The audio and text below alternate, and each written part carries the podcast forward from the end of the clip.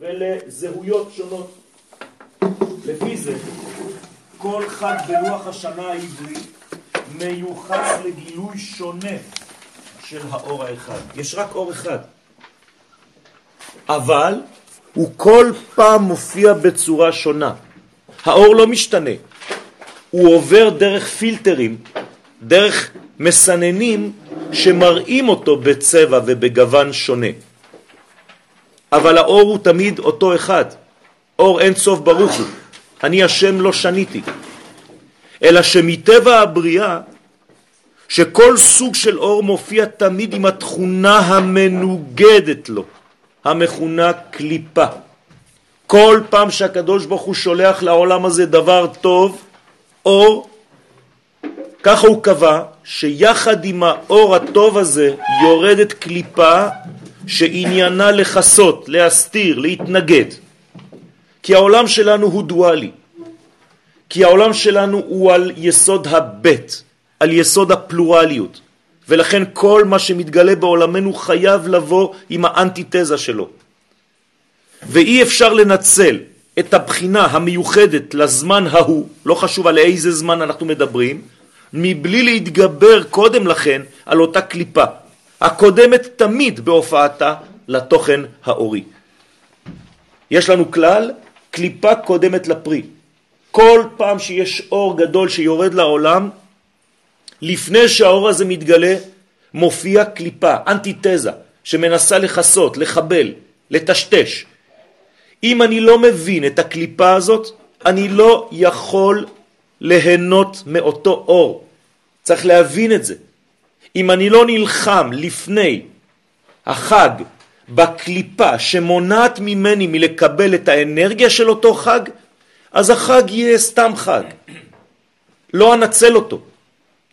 בימי חנוכה מתגלה בעולם האור הגנוז. רבותיי, זה אור שמחיה, שמרפא, שמתגבר על כל הכישלונות שיש ביקום. זה דבר עצום. ויחד עמו באה קליפת יוון, שכל מגמתה היא למנוע זאת.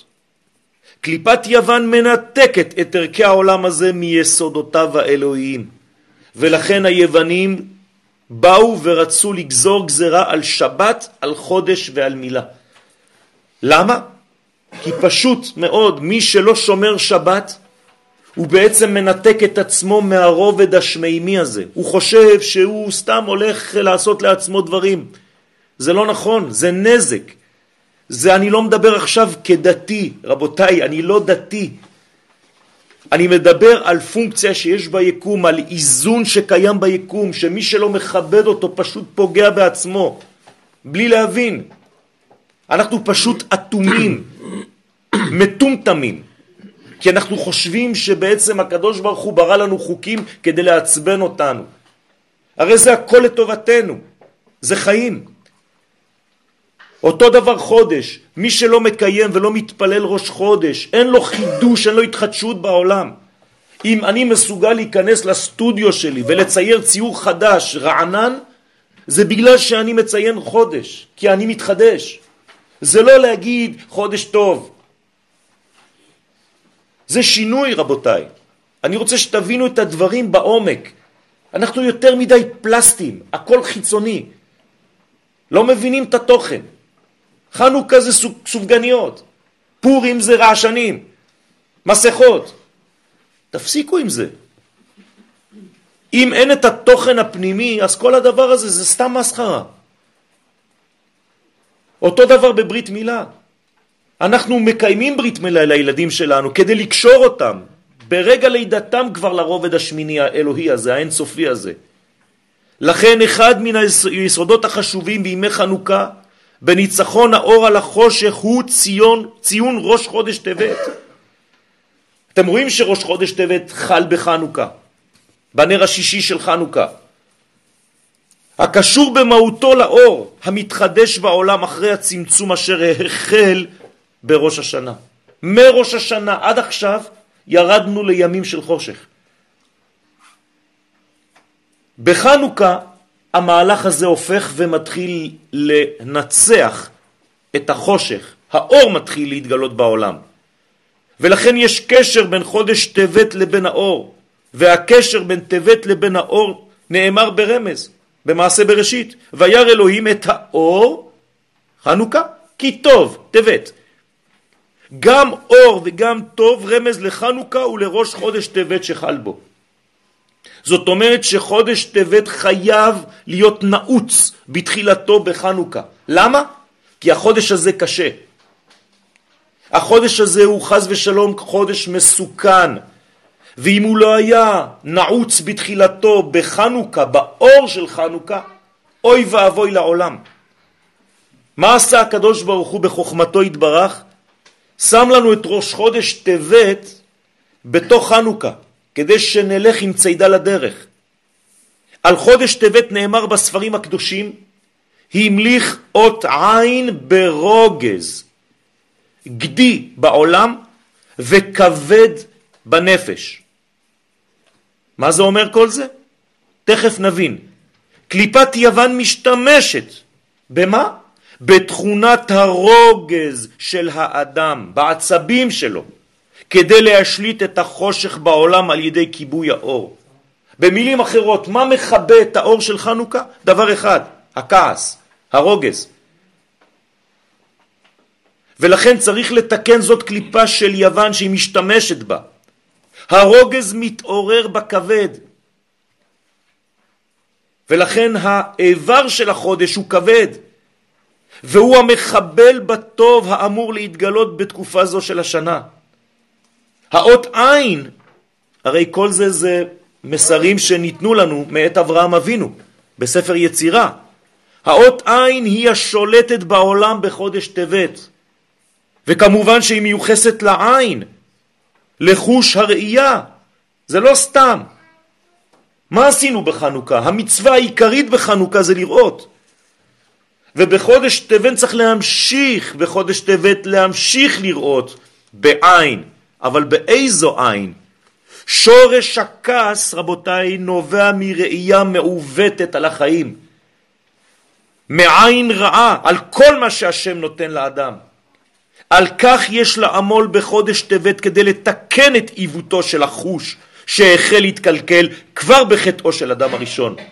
ותרא האישה כי טוב העץ למאכל, ותרא, וכי תאווה הוא לעיניים. משם התחלנו להתקלקל בראייה שלנו. התיקון הזה הינו המימד העיקרי בגאולת האדם ובגאולת העולם. בחודש טבת יש לרכוש חזרה את העין הטובה. אנחנו לא מבינים מה זה. אני אומר, הוא עין הרע. עין... מה זה עין הרע? זה בן אדם שלא יודע לראות את הטוב, בכל דבר הוא מחפש רע. העין הרואה את הטוב הגנוז בכל, זה מה שצריך להרוויח. עין שיודעת לברר את נקודת הטוב הכלואה בחושך, ממש כפי שאנו פועלים בהדלקת נרון חנוכה בשיא תקופת החורף, בשיא תקופת החושך. אנחנו באים ומדליקים אור. למה? כי אנחנו מודיעים לעולם שאנחנו יודעים לראות את הניצוץ הקטן בתוך החושך הגדול, גם בזמן של חורבן, גם בזמן של גלות. ידענו להיכנס לקודש הקודשים של עצמנו ולמצוא שם את הפח הקטן הזה, שהוא עדיין חתום בחותמו של הכהן הגדול, הקדוש ברוך הוא, ומשם להדליק בחדש את חיינו, ולא להתייאש. היסוד המרכזי שיש לנצל בחודש טבת הוא האופטימיות, התקווה והאמונה הפשוטה בניצחונו של האור על החושך, של הבריאות על המחלה, של השמחה על הדיכאון. רק בזה מראים אנו שאיננו מתייאשים מן הגאולה, שאיננו מפקירים את העולם הזה בידיים זרות של רשע, של רע. כי אם לא זה כאילו אנחנו מתייאשים מהעולם, אנחנו משאירים אותו, הוא הפקר. אומרים לקדוש ברוך הוא, גם אתה לא יכול לעשות כלום כבר בשבילי. חס ושלום, זה חוסר אמונה. כי חזק הוא ממנו. זה מה שאמרו המרגלים. אין דבר כזה. אנחנו יודעים שמעט אור דוחה הרבה חושך, ורק בהחלטה אחת בשכל האדם ובנפש הפנימית שלו, הוא יכול לתקן את הכל. אנחנו הרופאים הכי גדולים של עצמנו, בכל התחומים. אתה לא יכול להגיד נולדתי ככה, ככה אני, אין דבר כזה. טבת בעולם, כן? זה הטבה. הטבת העולם בחודש טבת תלויה כאמור בשינוי תפיסת החיים. זה מה שמציל אותנו מיסודו של הרוגז. צריך להפסיק להיות ברוגז כל הזמן.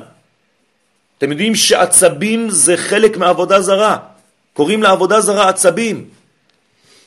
העין הרעה היא ההסתכלות הלקויה על החיים. זה הגורם הראשון למצור על ירושלים שבנפש. לפני הירושלים שצרו עליה בחודש טבת, יש קודם כל מצור על ירושלים שבפנים. מי עושה לך את המצור על ירושלים שבפנים? אתה בעצמך, על ידי העצבים שלך, על ידי הרוגז שלך. ולכן המליך אות עין ברוגז, אומר אברהם אבינו בספר יצירה, סוד גדול על חודש טבת וכדאי לנו לקחת את זה בחשבון וברצינות. מן הרעה הזאת החל המצור המוחשי על ירושלים בחודש טבת, עד ליום החורבן חז ושלום בתשעה באב. צריך לסיים את המנגנון הזה, את מעגל הקסמים הזה.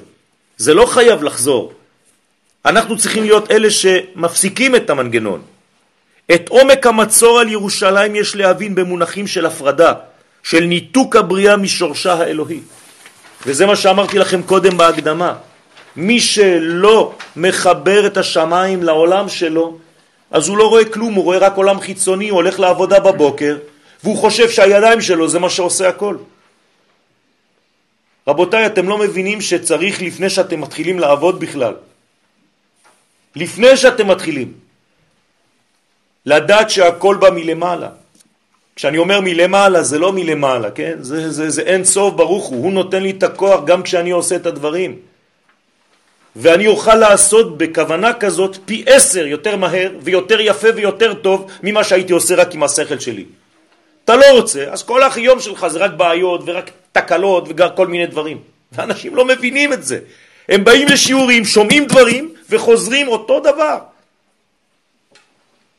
זה פשוט מתסכל. רבי שמעון בר יוחאי אומר את זה ואני כל הזמן חוזר על זה. רוב האנשים באים לבית כנסת ריקים ויוצאים ריקים. אותו דבר משיעורים.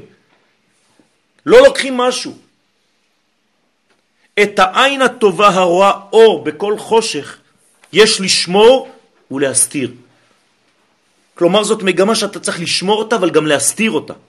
כך פעלה יוכבת בלידתו של משה רבנו עליו השלום. משה רבנו הוא הגואל.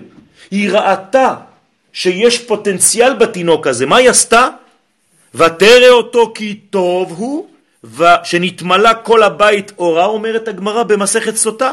מה עשתה? ותצפינהו ותצפנהו שלושה ירחים. החביאה אותו שלושה חודשים. יוכבד ראתה במשה את הטוב המתחדש בעולם, את האופטימיות, את המגמה ההופכת את החושך לאור, עד כדי כך שכל החדר התמלא אורה. הגאולה התחילה להגיע לעולם, את נקודת השינוי מן הרע לטוב, את תקוות הגאולה הגנוזה באיש הזה. ומה אומר ספר הזוהר? ספר הזוהר קובע כי הצפנתו של משה הייתה בשלושת החודשים תמוז, אב וטבת. כמובן שזה לא הולך עם הפשט. משה רבנו נולד ב... זין באדר. ומתי הוא נפטר? זין באדר. זאת אומרת שמה הם החודשים שהייתה אמורה להסתיר אותו? אדר ניסן אייר, לא קשור בכלל. הזוהר בא ומחדש לנו חידוש גדול, הוא אומר לנו זה לא עובד ככה. היא הסתירה אותו משלושה חודשים מסוכנים בשנה, תמוז, אב וטבת. האריזל אומר לנו שתמוז אב הוא מיוחס למה? גם לעיניים. לעיניים. ועכשיו אני מגלה לכם פה שחודש טבת מיוחס לעיניים. זאת אומרת שכל שלושת החודשים המסוכנים בשנה זה בגלל עין לא נכונה שלנו. אתה לא יודע לראות על המציאות בצורה טובה. אתה מסתכל על המציאות בצורה מעוותת. אתה מקלקל את מה שאתה רואה על ידי זה שאתה קובע שהדבר לא טוב. זאת אומרת, צורת ההסתכלות שלי, ההבטה שלי, משנה את הדברים. אתם יודעים שיש ניסויים היום מדעיים על דברים שמניחים לך בחלון ראווה, אורז ואורז, מאותה קופסה. כאן כתוב כללה וכאן כתוב ברכה. אנשים פשוט עוברים, מסתכלים ורואים את הברכה ורואים את הכללה. לא עושים כלום, רואים, הולכים. תוך שבוע זה מלא תולעים, וזה נשאר נקי. דברים מוחשיים היום שאפשר למדוד אותם, אתם יכולים להיכנס לאינטרנט. ולא יהודים שעשו את המחקרים האלה. מדען יפני אחד מפורסם. העין שלנו יכולה להיות מזיקה, הגמרא אומרת שהעין, הזק ראייה, שמי הזק. יש נזק בעיניים, האנשים לא מבינים את זה. הם מסתכלים על השכן, על החבר בעין רעה. הם לא רואים אותו בטוב, תמיד הם אומרים, הוא בטח עושה לי משהו רע, הוא בטח עושה לי דבר רע, נגד, במקום לראות את הטוב שיש בשני. זה נקרא עין רעה. זה לחפש את הנקודה החשוכה במקום לראות את הטוב, לראות את החצי הכוס הריקה במקום לראות את החצי המלא. אתה עושה לאנשים כל החיים שלך טוב על דבר קטן כאילו אתה כבר פסול. וזה צריך להיזהר בחודש טבת. בהם חייב האדם לשלוף את האור הגנוז, כי בכל אחד מאיתנו יש אור גנוז כזה, אור טוב, פח אחד של שמן, אחד, שנשאר בחותמו של הכהן הגדול. בכל אחד מאיתנו יש את הנשמה הטהורה הזאת. מן החושך הסובב ולשומרו מנפילה בגלותה של העין הרעה. זה הדבר השלילי ביותר במציאות, רבותיי. עין רעה. כי עין בעין יראו בשוב השם ציון. מתי נראה את הגאולה? כשנרצה לראות אותה. כשנפסיק לראות רק זבל בכל המדינה שלנו. חוסר השמירה על העין הטובה מוביל לגלות המדרגה הטובה בשבי הקליפה חז ושלום. האדם שהתחיל בעין רעה נכנס לשבי. עכשיו לך תוציא אותו משם. הוא לא יכול לצאת משם, כי כל דבר הופך להיות שלילי, כל מה שהוא נוגע בו זה שלילי, הוא רואה רק דברים שליליים. זה עשה לי וזה עשה לי וזה עשה לי. או זה לא עשה לי וזה לא עשה לי וזה לא עשה לי, כי גם מגיע לי. כפי שהראה לאסתר המלכה עליה נאמר במגילה, ותילקח אסתר אל המלך אחשורוש אל בית מלכותו בחודש העשירי, הוא חודש טבת. אתם מבינים מה אתם קוראים במגילה? אסתר המלכה נחטפה. לאן היא נחטפה? לבית של אחשורוש, של הקליפה. מתי? בחודש טבת. מי זאת אסתר? מלכות ישראל, העין הטובה. חטפו לנו את העין הטובה והיא נלקחה אצל אחשורוש, חז ושלום. מה עושה אחשורוש? חושב את עצמו עכשיו למלך העולם. יש לו עכשיו סוללה שנקראת כנסת ישראל, מלכות, הוא גנב אותה. זה מה שקורה כשחז ושלום העין שלנו לא טובה, היא נלקחת, היא נזרקת למדור הקליפות, ואז זה כאילו הולדת הילדים. אז מה הילדים שלך אומרים? ילדים רוחניים. כל היום, כל מה שתעשה, אתה תראה רק רע. זה זבל, זה לא טעים, זה מגעיל, זה תראה איך זה נראה, ותראה את זאת, ותראה את זה, ותראה את זה, ותראה את זה. וכל מה שיש לי בחיים, הכל זבל. חז ושלום. זה נקרא שהראייה שלך לקויה והיא נכנסה לתוך השבי של הקליפה, של המלך אחשורוש. מי שנותן לרוגז להשתלט על חייו, עלול בחודש טבת לאבד את בחינת המלכות בשבי הקליפה. והביטוי לכך הוא ייאוש והפקר של החיים בידי החושך. חשברוש זה חושך, רבותיי. אז אנחנו לא רוצים להיחטף, אנחנו רוצים לראות את הדברים בטוב, וראה בטוב ירושלים, כל ימי חייך. דוד המלך אומר לנו את זה בתהילים. מה זה וראה בטוב ירושלים? כי הרבה אנשים רואים את החושך, את הרע של ירושלים, של מדינה, של ארץ, של עם ישראל שחוזר לארצו, למה אתה לא רואה את זה בטוב? הרי ציפינו לזה אלפיים שנה מייחלות עינינו ותחזנה עינינו בשובך לציון, עינינו. וכשזה קורה אתה לא רואה כלום, כאילו לא קרה כלום. זאת כפיות טובה. לכן חייבת הרפואה לבוא קודם המכה, ולקבוע בחודש טבת את להט החרב המתהפכת. אתם רואים שזה סופי תיבות? טבת. מה זה להט החרב המתהפכת? אתם זוכרים שהקדוש ברוך הוא הניח אותה, את אותה חרב, בכניסה לגן עדן. גם אנחנו צריכים להניח חרב בחודש הזה כדי להפוך את העין הרעה לעין טובה, ששום עין רעה לא תיכנס אלינו. זה מה שאנחנו צריכים להניח בפתח הדלת שלנו, בפתח החיים שלנו. כלומר חודש טבת בסופי טבת זה להט החרב המתהפכת. תכניס חרב כזאת שתשמור. חז"ל מדגישים כי צירוף שם הוויה בחודש טבת הוא ה' י' ה' ו' היוצא מסופי תיבות הפסוק בתהילים ל"ד גדלו ואתם רואים כתבתי לכם את זה בגדול בסופי התיבות לשם איתי ונרוממה שמו. ה' י' ה' ו' ככה מופיע במקום י' כו' כ. יחדיו. עכשיו אני שואל שאלה. מה מבקשים כאן? גדלו לשם איתי ונרוממה שמו יחדיו. הקדוש ברוך הוא מבקש שנגדל את שמו. מה זאת אומרת? רק כשאנחנו באחדות, באחווה, באהבה אחד לשני, אני יכול להגדיל את שם השם. איך אני מגדיל אותו? אני אומר, יתגדל ויתקדש שמי רבה. אני רוצה שהשם יהיה גדול, לא הוא, שמו. שמו זה גילויו, הוא בטח גדול. הגילוי שלו עדיין לא מספיק גדול. ואנחנו כאן פועלים כדי שהגילוי יהיה גדול, לא רק הוא, הוא בטח גדול. אבל הגילוי תלוי בנו. אם אנחנו לא פועלים, אם אנחנו לא נכנסים לתפקיד שלנו, אז הגילוי האלוהי חז ושלום נשאר קטן.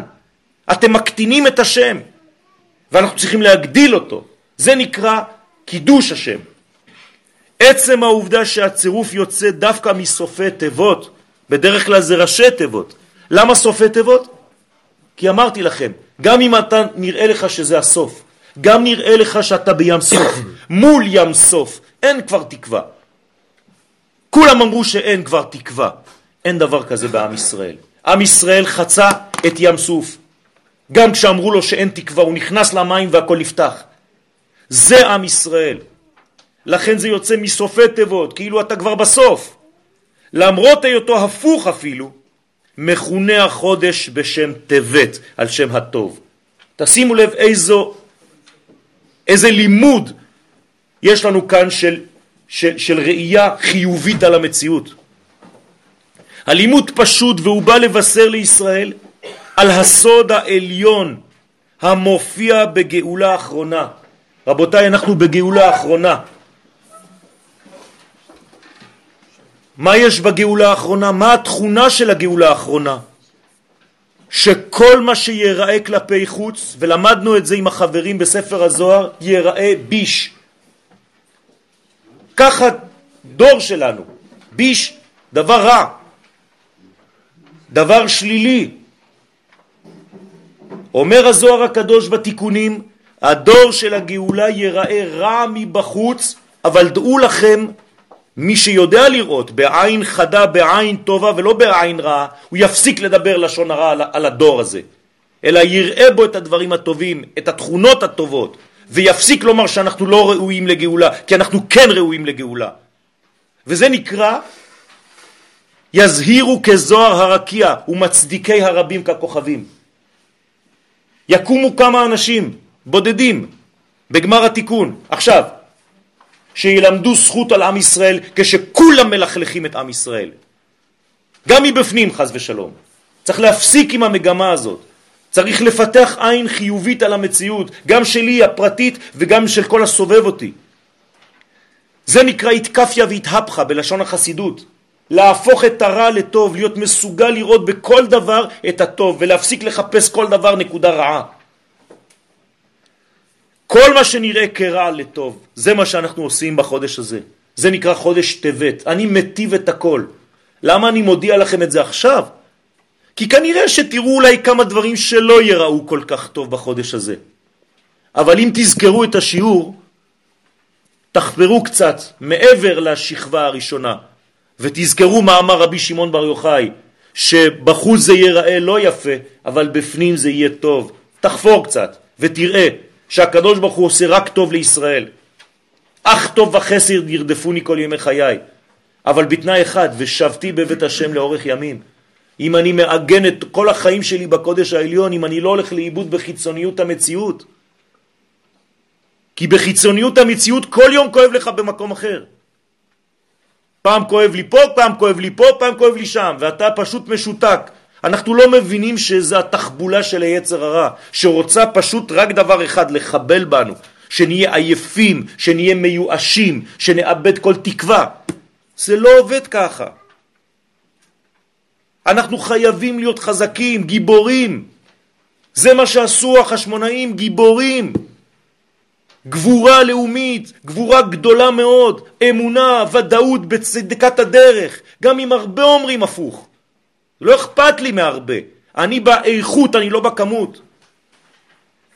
רק שינוי אחד קטן נחוץ לכל המהלך הזה, חידוש העין הטובה שלנו על חיינו. תפסיקו לראות את הרע, תראו את הטוב. תראו איזה טוב אפשר להוציא. מידידים. הייתי יכול לשפוט את ידידי ושכני לפני כמה שנים. הייתי יכול לשפוט אותו. ולא שפטתי אותו, שפטתי אותו לטובה, בלי להיכנס לפרטים. ותראו מה יוצא. תראו אילו פירות יוצאים כאן. בגלל שיש לך עין טובה ואתה מאמין בו, כי אתה יודע שהוא צדיק. וזה מצטרף למה שאמרנו קודם, שעיקר עבודת האדם בחודש טבת הוא להגדיל את הופעת השם יתברך בעולם. ההופעה הזאת מרפאה הכל רבותיי, זה רק ברכה לכולנו, חבל.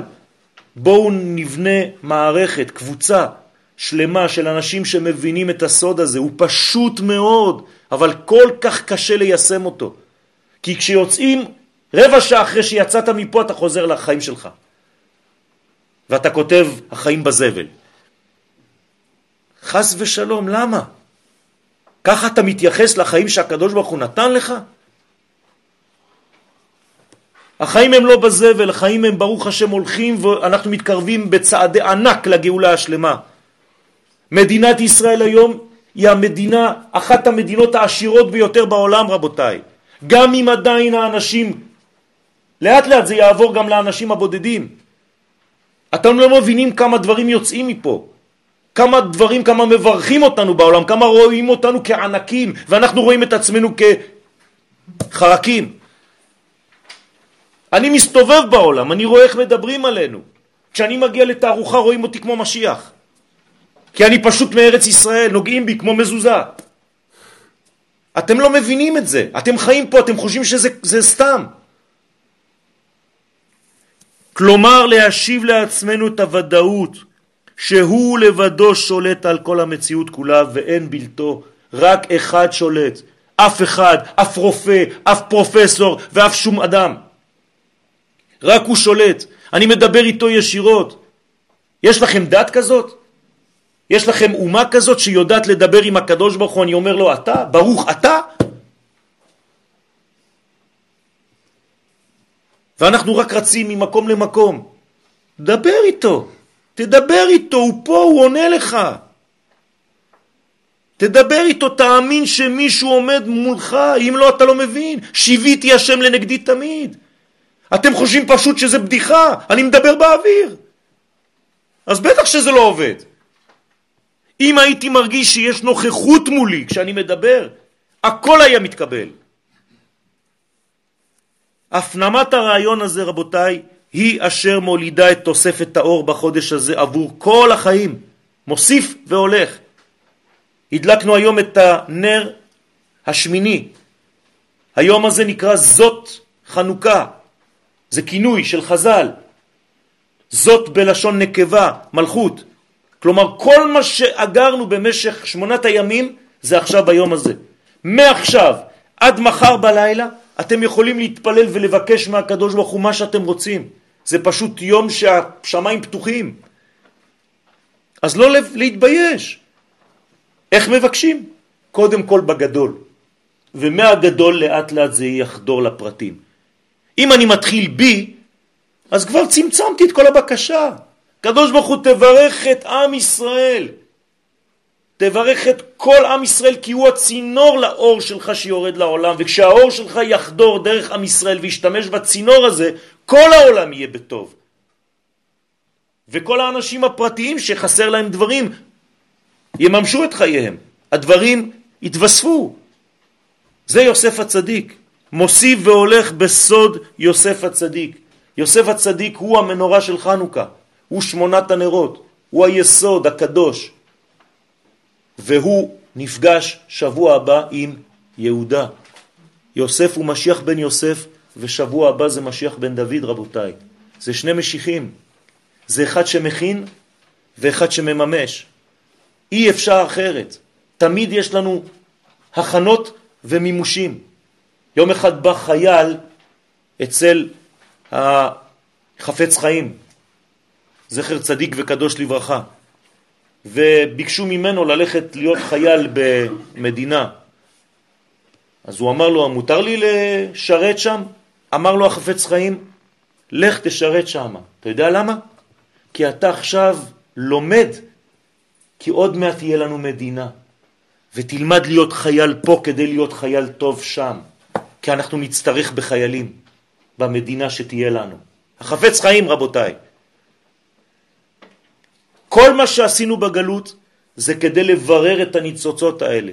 חזרנו לפה וצריכים לראות את החזרה הזאת בטוב, לראות את הארץ שלנו כי טובה הארץ מאוד מאוד. רק כלב ויהושע בן נון ראו את זה. כלומר, יש כאן פער לא, לא נחמד. שניים מתוך 12. 12, שניים רואים טוב, עשרה רואים לקוי. יש בעיה. אנחנו צריכים ללכת עם אלה שרואים טוב, רבותיי, עם אלה שמאמינים, עם אלה שיש להם ודאות בחיים, עם אלה שמאמינים בחייהם, ותאמין בחייך. והחיים שלנו הם חיים כל כך יפים, כל כך אלוהיים שיורדים עלינו. תפסיקו עם העין הרעה הזאת. אז יהי רצון שבחודש הזה נראה בעין טובה, והתחלנו ברוך השם, בעין טובה.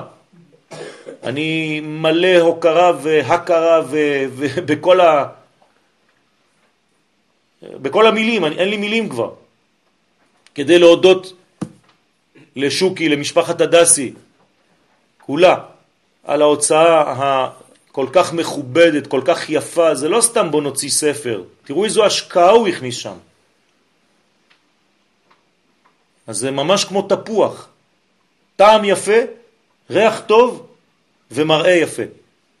אז יהי רצון שהתורה הזאת תתחיל להתבסס בעולם שלנו, לא לפחד מכל המתייוונים ומכל היוונים שכל הזמן רוצים לזרוק אותנו רק לתורת הפשט.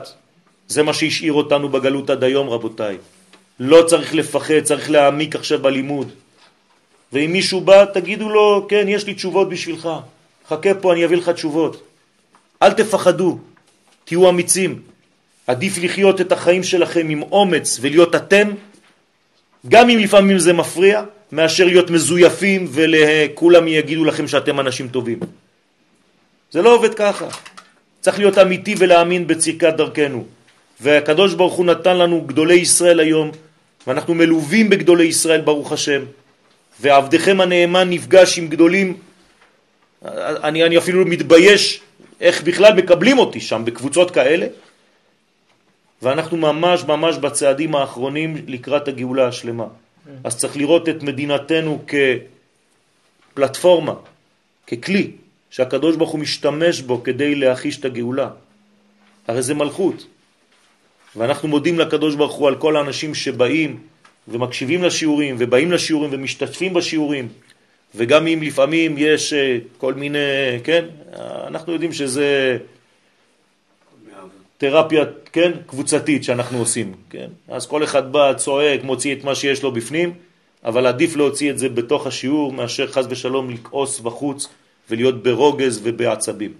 יהי רצון שהחודש הזה, כל העניין הזה של העצבות, של העצבים, של העבודה הזרה, של הרוגז, של הכבד, כל זה יתוקן בעזרת השם, שהקדוש ברוך הוא יסיר מאיתנו את השנאה, את הטינה, ויטמיע בתוכנו, יכניס בתוכנו, ייטע בתוכנו את האהבה, את האחווה, את השלום ואת הרעות, כדי שבעזרת השם נצליח להיות מאלה שנאמר עליהם גדלו לאדוני איתי ונרוממה שמו יחדיו.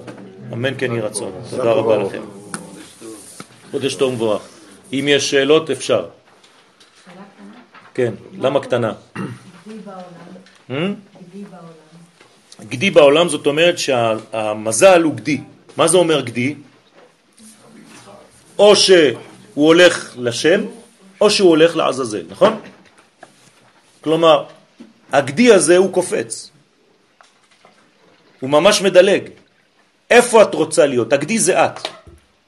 האם את רוצה להיות עבד השם, כמו גדי שמוכן לתת את עצמו לעבודה אמיתית, או שחז ושלום משתמשים בו בגדי שדומה לו ממש, זהה לו, לעזאזל. אז אנחנו בוחרים לצאת מהקליפה הרעה ולהביא אותה לטובה. אני אסכם לכם את זה אולי במילה אחרת. כל הגלויות שהיו עד היום, כן, זה גלויות של קליפות, קליפות טמאות, חוץ מיוון. יוון זה לא קליפת טמאה, זה קליפת נוגה. חציה טוב, חציה רע. אם אתה משתמש בחלק הרע ומגייר אותו לטוב, ניצחת. אם לא, הוא לוקח אותך חז ושלום ומפיל אותך לרע. זה העניין של חנוכה, רבותיי. אנחנו עובדים כל הזמן עם שני מימדים פה. או שאתה מושך את הרע ועושה אותו טוב, ואז הכל הופך להיות טוב, או שחז ושלום הרע מנצח והוא לוקח אותך ומכניס אותך לזבל. זה מה שאנחנו עושים בחודש הזה. יוסף הצדיק מורה לנו את הדרך, ויריצוהו מן הבור. היית בבור, היית בדיכאון, היית בעקרבים, בנחשים, כל מה שאתה רוצה, אין מים, צא משם. אתה תהפוך להיות מלך על כל המיצרים, מלך מצרים. זה יוסף, הוא מלך על כל המיצרים. שום מיצר לא חוסם אותו. אפילו מלך המיצר אומר, הנראה אדם חכם כזה? הוא ניצח אותי, אומר פרו. מלך הרע מודה ליוסף ואומר לו, אני לא יכול, אני נכנע בפניך. אתה גדול ממני. גינוני מלכות אני רואה בו, אומר פרעה על יוסף. כי שאלו אותו עבדים, עבד שהיה בבור אתה מכניס אותו, ימלוך עלינו? אומר לו, גינוני מלכות אני רואה בו, אתם לא מבינים כלום. הוא מלך. זה לא בגלל שהוא היה בבור, שהוא היה בזבל. זה יעלום, תנקה אותו. תראה מה זה. תוך כמה שעות הופך להיות מלך מצרים. ומצליח, משביר. זה עם ישראל. אל תתייאשו משום מצב. גם אם אתם בבור, גם אם אנחנו נמצאים במצב של מועקה של דבר בלתי מובן בכלל, שאנחנו פוחדים מהמחר, להפוך את זה. להפוך את זה עם הכוח שלנו, של האופטימיות. הרי אנחנו האביב הראשון של כל העולם. אנחנו יצאנו ממצרים. אף אחד לא יכול לצאת ממצרים, רק עם ישראל. אין סיכוי שעם יצא. למה? כי אנחנו עם הבוס. אנחנו עובדים עם הבוס הגדול, איתו מנצחים כל הזמן. מי שלא עובד עם הבוס כל הזמן נמצא בזבל. אנשים לא מבינים את זה. אז הבוס אומר לי לעשות 1, 2, 3, ואני מאמין לו, אני יודע שזה טוב בשבילי. טעמו וראו כי טוב. זה העניין של הגדי. עוד שאלה? כן. העין הטובה. מה העניין של הסתרה? מה זה אומר... תצפנה.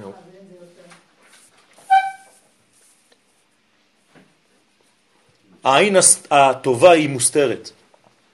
זאת אומרת שזה בדרך כלל דברים שהם מכוסים. כלומר, מה שיראה לך זה לאו דווקא הטוב. למה? כי אמרתי קודם, יש כלל בעולם שהקליפה קודמת לפרי. כל פעם שתראי משהו, כל פעם שיהיה אירוע, הצד השלילי יופיע לפני הצד החיובי. כלומר, את הצד השלילי כולם יראו. מי יראה את הטוב? רק מי שיודע שהוא מוצפן. ולכן רק מי שהוא צפנת פענח, יודע לפענח את הצופן, הוא יוסיף את האור בעולם. אז את צריכה להפוך להיות צפנת פענח, גם אני. כל אחד מאיתנו צריך להיות אלה, זה שיודע לפענח את הצופן, ולהפסיק להסתכל על המציאות כדבר בלוק כזה חיצוני שאין בו שום דבר. זה נקרא ים סוף, הכל סופי. שום דבר לא סופי אצלנו. הכל מתקדם. זה ההבדל בין עשיו שהוא עשוי לבין יעקב שמתפתח, שהופך להיות ישראל, שמתפתח, שהופך להיות ישורון, שמתפתח, שהופך להיות אור, אור, אור גויים. זה עם ישראל.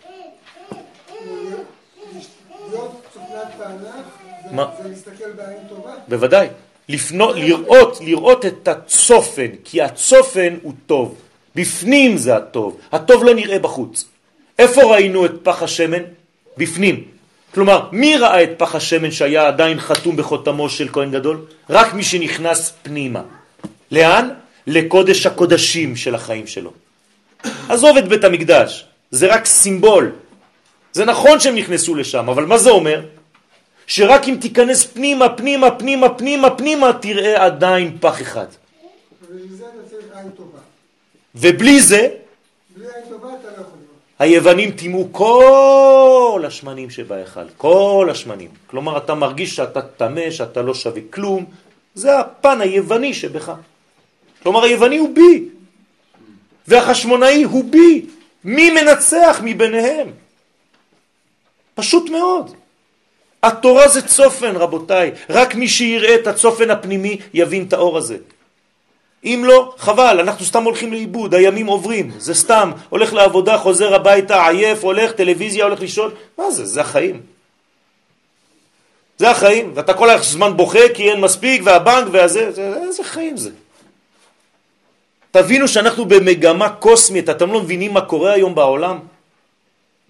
עם, עם ישראל היום הוא מודל, הוא לאט לאט יהפוך, אני אמרתי לכם את זה, אתם תיקחו, תבדקו אותי. אם מדינת ישראל לא תהיה העשירה ביותר בעולם בעשור הבא בעזרת השם. אתם תראו את זה. כי זה חייב להיות ככה, כי רוב עם ישראל חוזר לארצו, כל השפע העולמי יורד דרך עם ישראל. זה חייב להיות ככה. ואני אומר לכם, עדיף להיות פה מאשר בכל מקום בעולם. למרות כל הבעיות. כי הבעיות האלה הן שלי, זה רק אתגר, זה לא כדי לחבל בי, זה כדי לעזור לי להתמודד ולעלות יותר גבוה. אם אין לי נגד, אני לא יכול להתרומם. אם אין יוון, אני לא יכול לנצח את חנוכה. אם אין עמלק, אני לא יכול לנצח בפורים. אם אין מצרים, אני לא יכול לצאת ממצרים בפסח. צריך את האנטיתזה הזאת כדי למצוא את הסינתזה. זאת הדיאלקטיקה שלנו.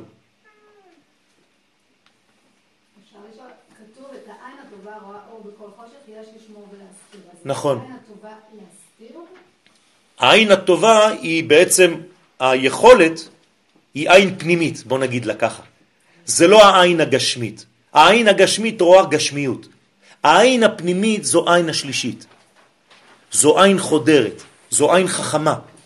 עין בתורת הקבלה זה חוכמה. רק מי שיש לו חוכמה אלוהית מסוגל לראות את הטוב. אין לך? תלמד, תהיה קשור למי שיש לו. ולאט לאט אתה תשיג אותה, כי ישנה, יש בך את זה. תלמד לראות אותה. אתם יודעים שכשאנחנו לומדים, אמרתי לכם כל הזמן, צריך ללמוד היום את תורת הסוד. למה אני אומר לכם את זה?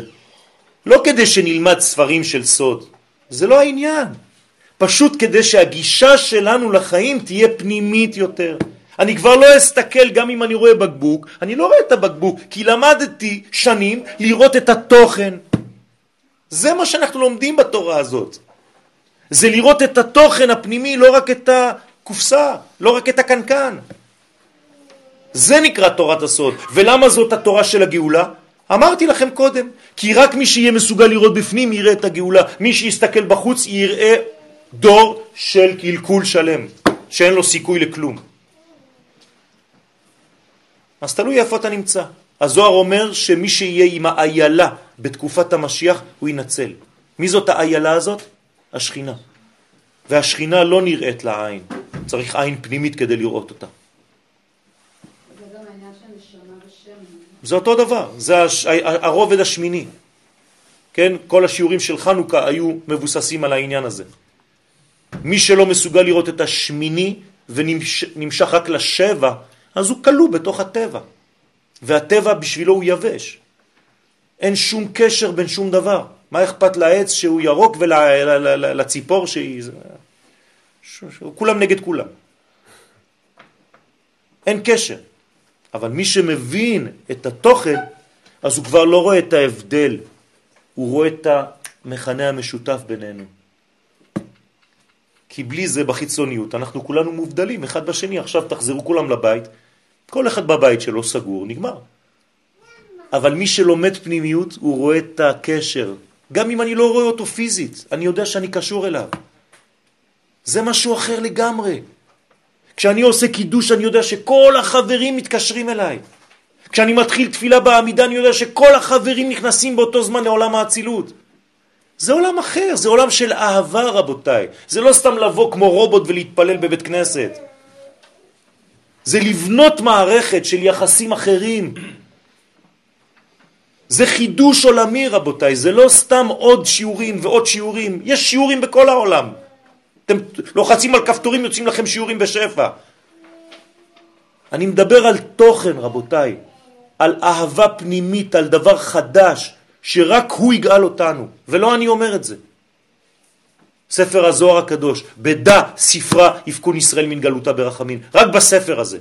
ומה שניסיתי בסייעתא דשמיא לעשות בספרים, זה פשוט כמה שיותר לפשט את הדברים האלה, להוריד אותם לרמה יותר ויותר ידידותית לסביבה.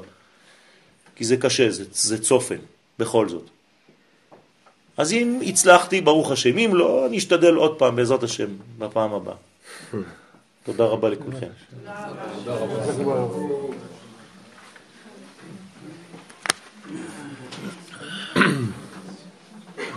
תראה כמה, כמה נכנסים, תראה כמה נכנסים. איפה אני סוגר את זה עכשיו? אני לא יודע איפה זה.